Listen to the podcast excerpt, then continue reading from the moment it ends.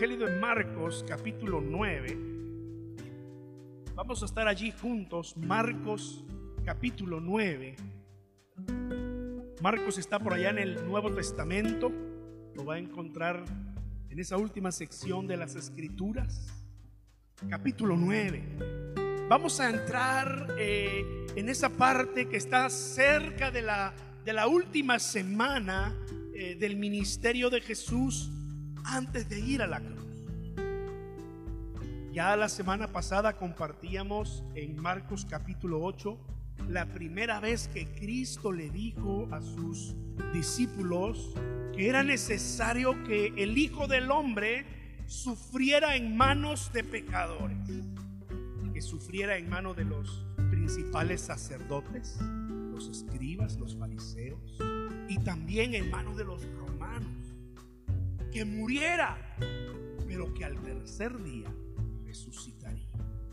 Entonces el Señor le dijo aquella primera vez a los discípulos y los discípulos no entendían, ¿verdad? De qué estaba hablando Jesús. Es más, tenían la mente humana totalmente carnal. Estaban pensando en el Mesías político que todo judío en su tiempo creía que sería, que los liberaría de Roma.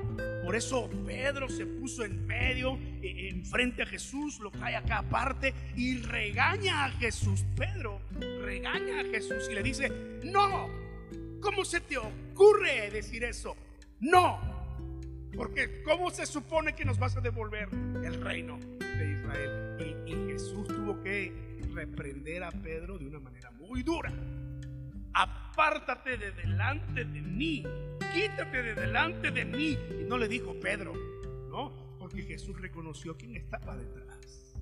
Apártate de delante de mí, Satanás, porque no pones la mira en las cosas de arriba, en las cosas de Dios, sino en las de la tierra, en la de los hombres. Y, y éramos desafiados por la palabra del Señor a al Señor, tomar nuestra cruz renunciando a todo lo que creemos, todo lo que somos, todo lo que soñamos y seguir a Jesús.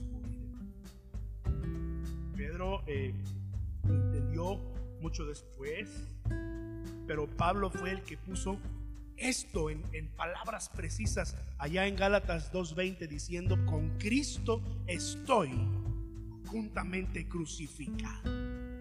Cuando Jesús dijo, cada uno de ustedes, si quiere eh, eh, venir en pos de mí, si quiere ser mi discípulo, niéguese a sí mismo y tome su cruz y sígame.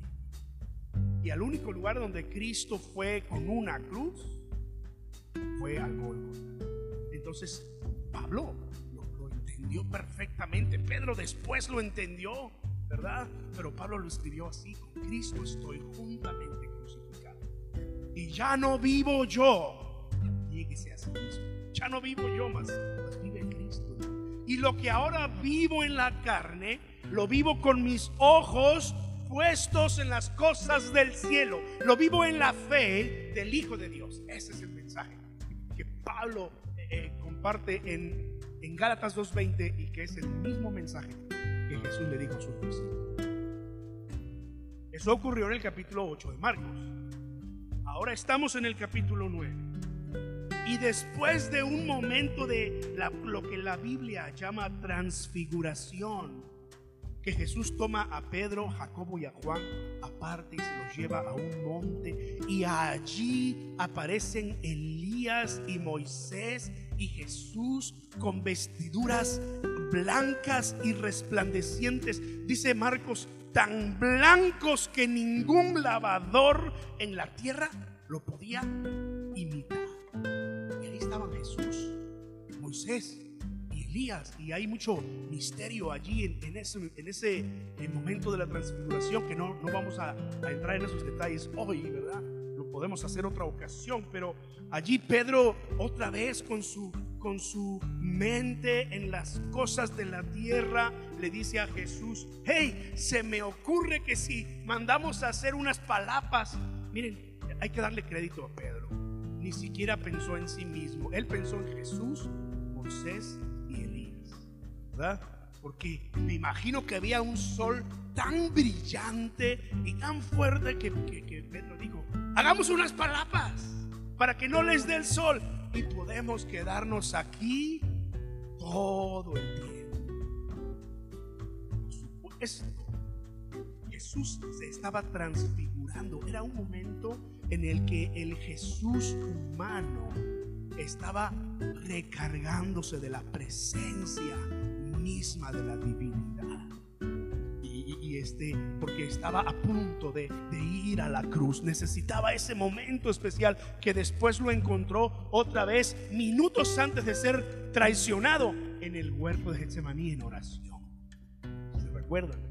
Vamos a llegar allá en alguno de estos domingos, pero eh, aquí está Jesús y entonces Pedro dice, esto está muy bueno, no me quiero ir de aquí.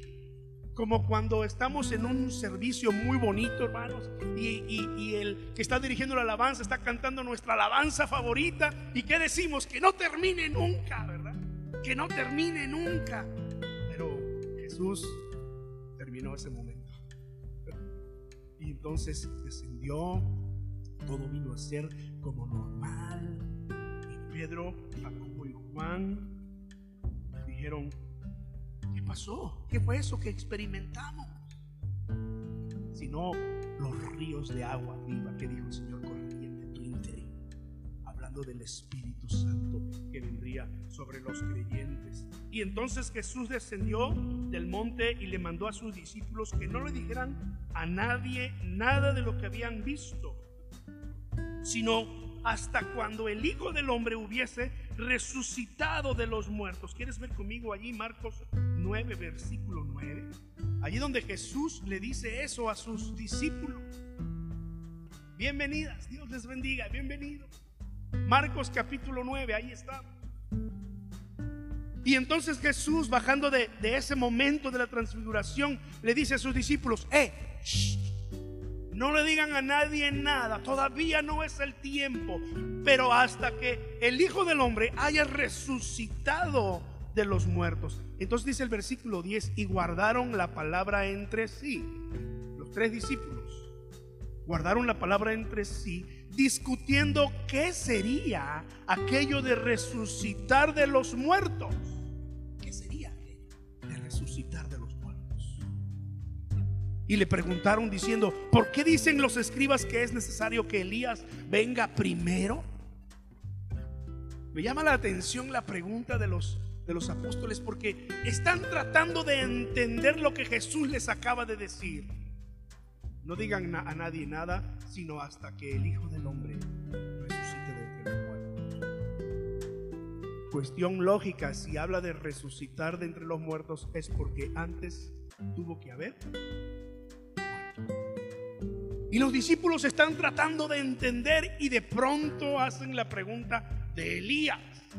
Dicen los escribas que Elías tiene que venir primero. O sea, como que no hay mucha relación, pero hay que entender, los apóstoles en ese momento están con su, con su mente humana totalmente terrenal, no están entendiendo los propósitos del Señor. Y Jesús les respondió la pregunta. Y es necesario que Elías primero, pero les digo, dice el último versículo, versículo 13, les digo que Elías ya vino y le hicieron todo lo que quisieron como está escrito ah, ah, estos son los apóstoles, escuchando a Jesús hablar. Después de eso vino un momento en, que, en el que eh, los, los discípulos no pudieron liberar a un niño de un espíritu inmundo y tuvo que venir Jesús y le dijeron a estos padres es que tus apóstoles no pudieron hacer nada. Y Jesús les reclama y les dice, generación incrédula, ¿hasta cuándo he de estar con ustedes? ¿Hasta cuándo les he de soportar? Tráiganme al niño acá. Y oró por ese niño. Y ese niño, después de que el Espíritu se manifestó y se fue huyendo por allí, discípulos, recuerden, están totalmente con su mente carnal, están pensando en ir a, sacar a Herodes de palacio, ir a sacar a Poncio Pilato de donde está y, y, echar a los romanos de la tierra de Palestina y volver a ser aquella nación gloriosa que fue en el tiempo de David. Eso es lo que están anhelando los, los judíos y eso es lo que tienen en mente los discípulos. Todavía lo vamos a ver manifestado unas semanas después cuando Jesús entró en Jerusalén y todo el mundo gritaba, Osana al Hijo de Dios. Pero ya llegaremos a ese, a ese día, ¿verdad? A esos textos. Así que el Señor eh, les muestra a sus discípulos que hay género espiritual de espíritus malignos que, que, con nada puede salir más que con oración. Ahora recuerde, los discípulos todavía no ayunaban en ese tiempo. Jesús estaba con ellos. Ellos todavía no ayunaban, es lo que dice la escritura. Pero dijo Jesús, eh, llegará el día en que el novio les será quitado y entonces ayunarán. Entonces eso empezó a ocurrir cuando Jesús fue llevado al cielo. Y ellos entonces empezaron a orar y a ayunar y vino el Espíritu Santo sobre ellos. Y fueron llenos del poder de Dios. Entonces, pero en este tiempo ellos todavía no, no llegan hasta allá, ¿verdad? Estoy diciendo todas estas cosas porque entonces en el versículo 30 al 32, Jesús les va a volver a anunciar su muerte. Jesús le va a decir literalmente estas palabras. El Hijo del Hombre, versículo 31 de Marcos 9. El Hijo del Hombre será entregado en manos de hombres y le matarán. Pero después de muerto, resucitará al tercer día. Versículo 32. ¿Qué dice?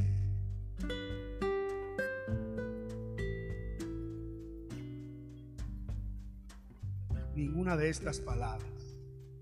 Ellos no entendían ninguna de estas palabras. Y además, ¿qué? Tenían miedo de preguntar. ¿Puede imaginarse a los apóstoles en estas circunstancias? No, entiendo. ya es la segunda vez. Y recuerde, Pedro, Jacobo y Juan escucharon todavía una más, ¿verdad? en aquel monte de la transfiguración. No le digan a nadie nada hasta que el Hijo del Hombre haya resucitado de entre los muertos. ¿Qué está? Como dicen nuestros hijos, ¿qué estás hablando de? Y además tenían miedo de preguntar. Mire, estoy diciendo todo esto porque quiero que quiero que le demos algo de crédito a los apóstoles. Porque usted y yo hay muchas veces que estamos así con la mente puesta en las cosas terrenales. Y a veces dejando las cosas espirituales. ¿Cuántos de ustedes se han sorprendido yendo tras el sueño americano? cierto, que ¿qué es el sueño americano? Es una pregunta este, muy filosófica, ¿verdad? ¿Qué es el sueño americano? Dormir en un colchón hecho en los Estados Unidos. Pero ¿a poco no nos hemos sorprendido yendo tras los dólares? Hermanos, es, es hora de testimonios. Yo les voy a decir, más de una, de una ocasión yo me he sorprendido a mí mismo buscando la añadidura en vez de buscar el reino de Dios. Me olvido que el Señor dice, no tendrás dioses ajenos delante de mí. No te harás imagen, ni ninguna semejanza, ni las honrarás, ni te postrarás sobre ellas. Y, y, parece que vamos detrás de cosas que son terrenales, que un día se van a acabar que cuando Cristo venga y este mundo sea completamente destruido para darle lugar al, cielo nuevo y tierra nueva que el Señor tiene, aquí se va a quedar todo y va a ser destruido. Estamos como los apóstoles, con la mente en las cosas de la tierra. Ahora, buenas noticias. El Señor con todo y eso los ama.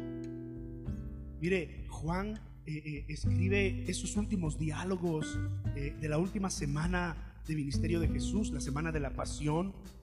Y el apóstol Juan en el Evangelio llega a decir que los amó, dice, y juntó a sus discípulos y les habló desde el corazón y amó a sus discípulos. Y, y Juan añade, y los amó hasta el fin. Es decir, con todo su amor. Esa es la gracia y la misericordia de nuestro Dios sobre cada uno de nosotros. Sí, aunque a veces estamos buscando lo terrenal. Sí, aunque a veces no entendemos lo que el Señor quiere de nosotros. Ahora, no estoy diciendo con esto que, que, no debemos buscar el sueño americano, por supuesto. Dicen que el sueño americano es que uno tenga una casa propia, que uno tenga un buen trabajo y que uno tenga hasta cierto punto un futuro eh, asegurado. Bueno, Vamos a dejar el futuro en las manos de Dios. Vamos a dejarlo del buen trabajo entre comillas. Vamos a decir que en este tiempo tener un trabajo ya es una bendición, ¿verdad? Y vamos a decir que lo de tener una casa propia es posible, es alcanzable. Si nos esforzamos, Si ponemos las cosas en las manos de Dios, porque recuerde lo que dice el Salmo 37, ¿se acuerda? ¿Qué dice? Deleítate a sí mismo en el Señor y Él concederá las peticiones de tu corazón. Es una gran verdad, es una promesa de Dios. Dios desea que tengamos éxito en la vida. Dios desea que nos vaya bien en la vida, porque eso es reflejo de su bendición. Dios desea que prosperemos. Dios desea que dejemos un buen legado a nuestros hijos. Dios desea que tengamos los recursos para darles estudios profesionales, que se abran camino, que logren en este país lo que quizá usted y yo hemos batallado y que quizás no vamos a poder lograr por cualquier razón, porque nos falta el idioma, porque no tenemos un documento, por la razón que usted quiera, pero Dios desea bendecirnos para que nuestros hijos conquisten este lugar. Por cierto, eh, dicen que para el año 2050 la mayoría, escuche bien, la mayoría de los habitantes de los Estados Unidos van a ser de origen latino. Está pronto el día en que uno de los nuestros va a estar corriendo para presidente de este país. Y puede que sea él que está ahí sentado atrás. Tú nunca sabes. Puede que sea mi hijo, puede que sea tu hija. Eddie, estoy hablando de tu hija. O también de la hermana, ¿verdad? Tú nunca sabes estoy diciendo con esto? Dios desea que tengamos bendición, éxito en la vida, pero entonces usted y yo debemos tener cuidado de poner las cosas en su justo lugar y ver las cosas desde la perspectiva correcta. Con todo y que Dios, eh, el Señor Jesucristo, amaba a sus discípulos, ellos todavía estaban con las cosas puestas, con sus ojos puestos en las cosas de la tierra. Por eso el Señor los llamó a seguimiento y les dijo, si alguno quiere venir en pos de mí, Ahora vea lo que está a punto de ocurrir aquí, porque el Señor les anuncia una vez más que, va a morir y que va a resucitar al tercer día. Así que versículo 33, ¿está ahí conmigo Marcos todavía? 33, y llegó a Capernaum y cuando estuvo en casa les preguntó, ¿qué peleadera tenían ustedes en el camino? estoy, estoy utilizando una versión más popular. Pero es lo que refleja el texto. ¿Qué disputaban entre ustedes en el camino? ¿Qué peleadera tenían? Porque Jesús los, los podía ver, que iban ahí todos cuchicheando. No sé si utiliza ese, ese término, ¿verdad? Pero y, entonces y estaban hablando entre dos y volteaban a ver a Jesús. Y Jesús se daba. Y decía Jesús, yo sé que estos están hablando de mí. Es más, Jesús sabía de qué estaban hablando. Les hace la pregunta para abrir el diálogo. Recuerde, tenían miedo de preguntarle, pero estaban acá atrás, cuchicheando, peleando, ¿verdad? Ahora, ¿qué se imagina usted que estarían hablando? ¿Qué, ¿Qué, significaba eso de morir y resucitar? ¿Cree que estarían hablando de eso? ¿Cree que estarían hablando acerca de oh, por ejemplo, Pedro y Jacobo y Juan, quizás entre ellos, oh, posiblemente, ¿qué significó eso de que se transfiguró y apareció Elías y Moisés? Quiero entender. Miren lo que estaban discutiendo. Ellos callaron, versículo 34, porque en el camino habían disputado entre sí, ¿qué? ¿Quién habría de ser el mayor? ¿Quién habría de ser el, más importante de ellos? Oye, este, ahora que dice que va a morir, este, ¿qué te parece si, si le pedimos ser de los más importantes? Esta cuestión es como aquellos hijos que se pelean por tener la mejor parte de la herencia cuando el papá todavía está vivo. Imagínense, no, si, llegaran mis hijos con esa actitud, los corro de la casa. ya me quieren ver muerto, ¿qué pasa? En los tiempos bíblicos las herencias se daban en vida, pero no en estos tiempos, así que por favor discutían entre ellos quién habría de ser el mayo. Wow. Parece que no estaban entendiendo el asunto que Jesús tenía en mente. Parece que nuestro Señor Jesucristo estaba caminando solo sobre este valle de muerte. Ninguno de sus discípulos le estaba prestando interés, atención alguna. No entendían, tenían miedo a preguntar, pero no querían saber. Se estaban peleando a ver quién era el más importante. Ahora, en el siguiente capítulo, el capítulo 10, dice la escritura que era precisamente Jacobo y Juan los que estaban peleando ser los más importantes. Recuerde, ellos están pensando, Jesús va a sacar a los romanos de esta tierra, nos va a regresar el reino. Así que, ¿qué te parece Juan? Le dice Jacobo, ellos eran hermanos, por cierto. ¿Qué te parece si le decimos a Jesús que tú estés sentado a su derecha y yo esté sentado a su izquierda cuando Él se siente en el trono de Israel? Los más importantes, los mayores, ¿Qué te parece si a ti te hace su tesorero principal y a mí me hace su eh, gobernante principal? Más importantes, los mayores. Es lo que discutimos. Es lo que discutimos. Y sabe, incluso la escritura dice que, eh, eso lo dice en el Evangelio de Mateo, que, que fue la madre de ellos la que en realidad vino ante Jesús. Mateo 26, usted lo puede encontrar ahí. Que vino ante Jesús y le dijo, oye Señor, ¿será posible que, que mis hijos se sienten uno a tu derecha y el otro a tu izquierda? ¿Será, Señor, me podrías conceder ese deseo?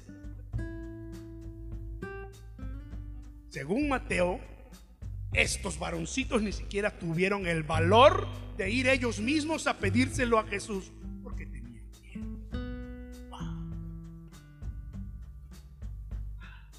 Hermanos, con todo y eso y el Señor, dice Juan, los amó hasta el fin.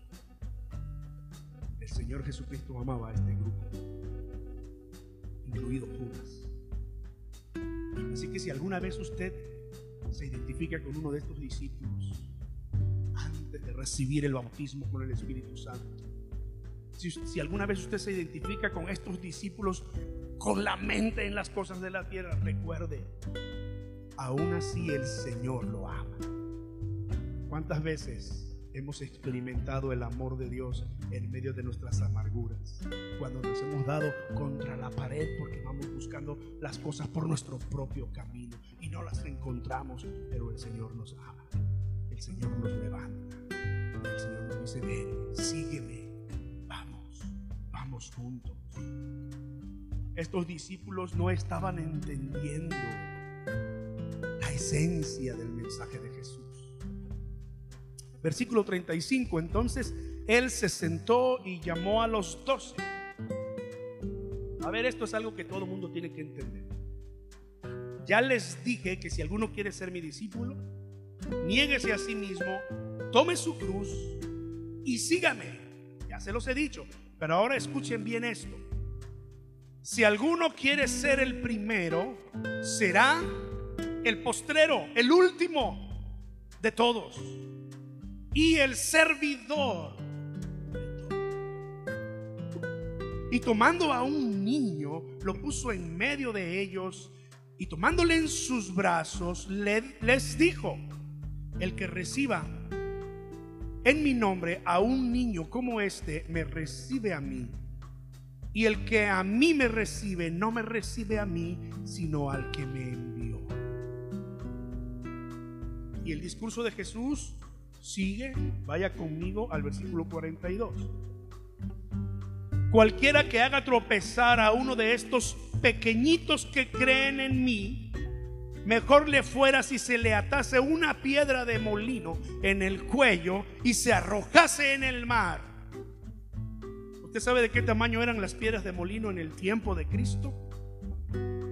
Eran del tamaño de una casa y la hacían girar alrededor para moler el trigo, para moler todo lo que tuviera que molerse. Y allí iba un burrito jalando ese eh, molino y estaba dando, así eran los molinos, eran piedras enormes. Pues si alguno hace caer a uno de estos pequeñitos, mejor le fuese que se atase una piedra de molino al cuello y que se echase al mar. Ahora uno puede decir, wow, Jesús, este, espérate, no es para tanto es que cuando se trata del reino de Dios, aún los pequeños son importantes para el Señor. Sigue diciendo el Señor, si tu mano te fuera ocasión de caer, córtala. Mejor te es entrar en la vida manco que teniendo dos manos para ir al infierno, al fuego que no, que no puede ser apagado, donde el gusano de ellos no muere y el fuego nunca ¿Por qué Jesús está hablando acerca de la realidad del infierno en estos textos. Es necesario que sus discípulos entiendan la seriedad del reino de los cielos. Es necesario que los discípulos entiendan que se trata de entender el corazón de Dios y vivir los sueños de Dios. Negarse a sí mismo significa morir juntamente con Cristo al yo y cumplir los deseos de Cristo. Porque hay almas en juego. La salvación de la humanidad estaba en juego en este camino de Cristo hacia la entonces Jesús se toma esto en serio. Sus discípulos están peleando sobre quién va a ser el más importante de todos. Y Jesús les dice, oh generación incrédula, oh qué hombres tan más terrenales, pensando en el poder, pensando en la influencia, pensando en las riquezas. Enfócate en lo que es importante. Honra al Señor. Ya el profeta Jeremías había dicho antes. Tienes tu Biblia por allí y quieres ir hasta Jeremías. Jeremías capítulo 9, versículo 24. 23 y 24. Así dijo el Señor. No se alabe el sabio en su sabiduría, ni el valiente se alabe en su valentía, ni el rico se alabe en sus riquezas. O sea, Dios no está en contra de todas estas cosas. Pero si en algo te vas a vanagloriar, si algo tú de algo tú te vas a sentir orgulloso, si de algo vas a presumir, dice el versículo 24, más alábese en esto el que se hubiere de alabar.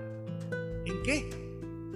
En entenderme y conocerme que yo soy Jehová el Señor, que hago misericordia, juicio y justicia en la tierra, porque estas cosas quiero, dice el Señor. Si en algo te vas a a, sentir orgulloso y, si algo va a estar en tu vida de lo cual puedas decir, uh, he logrado esto, es en entender y conocer al Señor.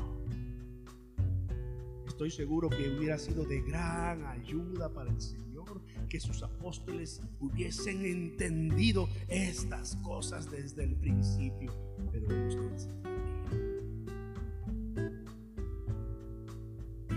que Jesús los llama y les dice, el que quiera ser el primero debe empezar siendo el último. El que quiera ser el mayor de todos tiene que ser el segundo. Qué gran lección de humildad. Y no solamente en palabras, pero nuestro Señor Jesucristo dice Marcos 10:45, lo vamos a ver con calma la próxima semana, pero Jesús allí dijo, el Hijo del Hombre no vino para ser servido, sino para servir y dar su vida en rescate. El mismo llamado es para nosotros. ¿Quieres ser importante? ¿Quieres ser alguien de renombre? Yo sé que sí. Sirve. Sé el último.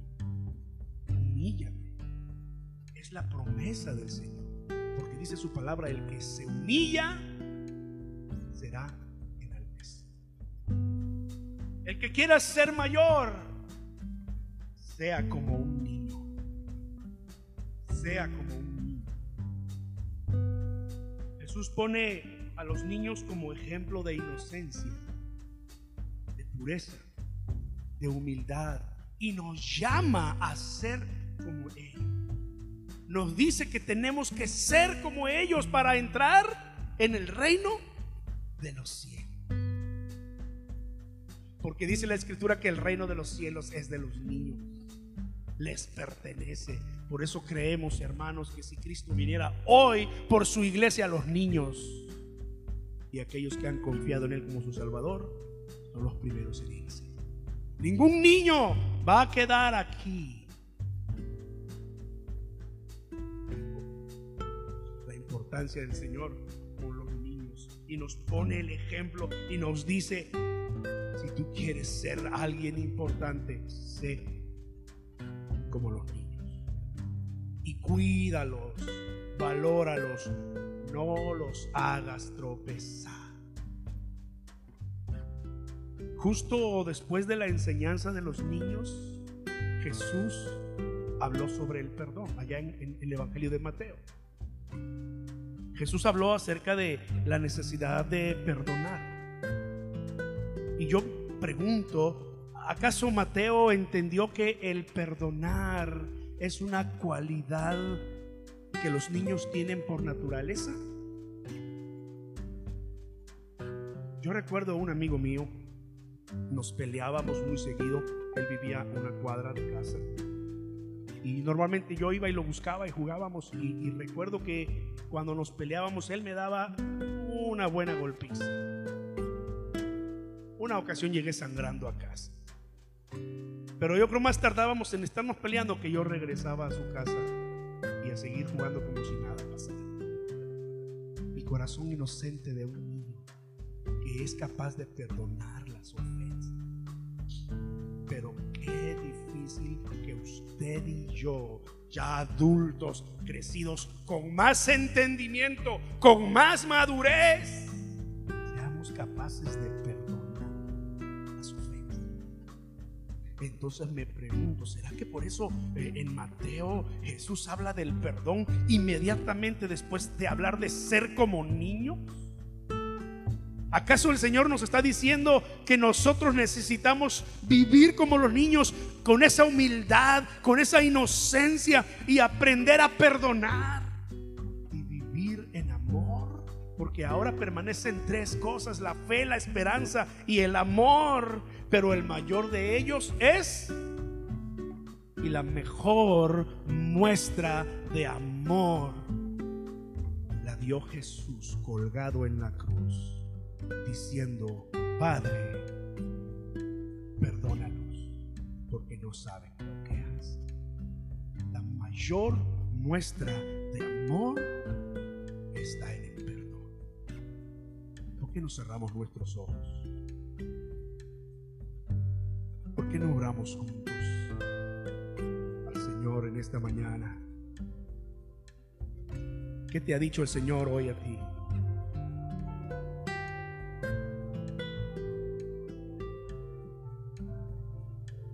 Su palabra es clara para nosotros. Mi oración y mi deseo es que usted y yo como su iglesia, como su pueblo, lo podamos conocer y entender. Te animo a que juntos desarrollemos una relación más íntima y más cercana con Él. Conócelo en su palabra, por medio de la oración, y refleja en tu vida esa humildad y pureza con la que viven los niños. Pero recuerda sobre todas las cosas, el amor de nuestro Señor es tan grande que aún en medio de nuestras imperfecciones, Él nos ama. Y Él nos abraza, y Él nos ministra, y Él nos llama y nos invita a ser como Jesús.